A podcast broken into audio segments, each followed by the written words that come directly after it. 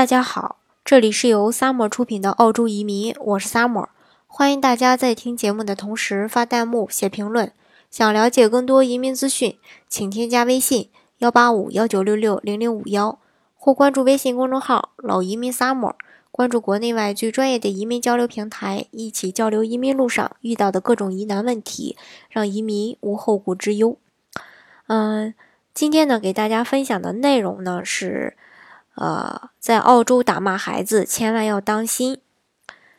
近年来呢，大量的中国父母为了孩子的教育移民到这个澳洲，但是由于中澳不同的教育方式，以及呃这个呃文化习俗，中国的这个父母呢。在孩子犯错的时候，往往容易打骂孩子，从而犯下一些愚蠢的错误，造成不必要的精神及财务损失。这种情况引起了家庭暴力这个禁止令案件的增多，而大多数恰恰又是针对未成年子女的一个呃这个嗯家庭暴力。嗯，所谓这个。针对未成年人的一个家庭暴力，覆盖的范围相当广泛，包括呃吼叫啊、打骂啊、体罚，甚至于冷暴力等等。在澳洲，对于未成年人家庭暴力，警方与学校都相当的重视。大部分华人家长或呃或许吧，认为自己管教孩子没有什么问题，平时打骂也是正常的，警方不应该插手。然而事实却恰恰相反。澳洲对于此类事件是明令禁止的。一旦类似事件发生，尤其是打孩子后留有伤痕或淤青的，一旦老学校老师发现呢，第一处理方式往往是通知澳洲移民部的儿童保护部门及警方。警方由儿童部门在接受报案处理后，会到学校及未成年人。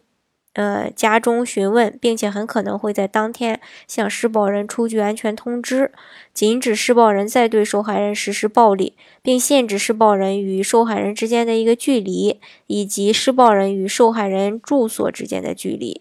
安全通知出具后，一般意味着施暴人，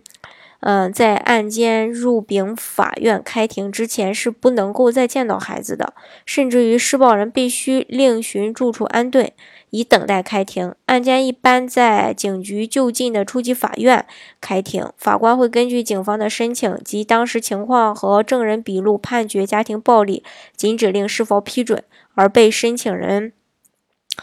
则可以选择接受或反对该禁止令申请。通常而言呢，针对未成年人的家庭暴力事件，如果由校方发现并且联系警方，除非孩子受伤是由于意外事件，施暴人想要否认家庭暴力的存在是相当困难的。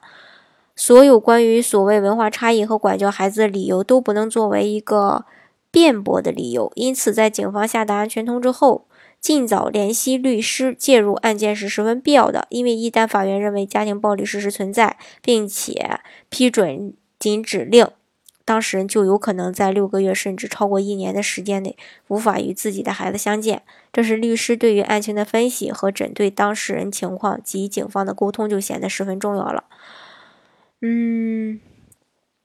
警方在这个。禁止令诉讼后，还有可能针对当事人行为提起刑事诉讼，而针对孩子的伤害行为，往往起诉的罪名可能会较为严重，例如蓄意伤害、意外伤害等等。我今天给大家说这个呢，是希望广大身处澳洲的华人家长，或是将要为了孩子移民的，呃，在国内的小伙伴，能够对于教育孩子的方式方法，呃，这个有所改变。嗯，所谓的入乡随俗呢，也大概就是如此。更何况呢，是法律规定的事项，希望大家能够引起足够的重视。在未成年家庭暴力案件中，尤其是大家习以为常的管教事件中，往往学校会担当发现暴力现象并且报告的角色。这就意味着案件举报是由家长及孩子之外的第三方进行的。这样情况下呢，家长就更难控制局面了。一旦警方介入，并且成为公诉，并且确认的存在家庭暴力情况化，那么施暴人就需要端正态度，承认错误，并且尽早联系律师介入处理案件了。好，以上呢就是今天给大家分享的内容。如果大家想具体的了解澳洲的移民政策的话呢，欢迎大家添加我的微信幺八五幺九六六零零五幺，或是关注微信公众号“老移民 summer”，关注国内外最专业的移民交流平台，一起交流移民路上遇到的各种疑难问题，让移民无后顾之忧。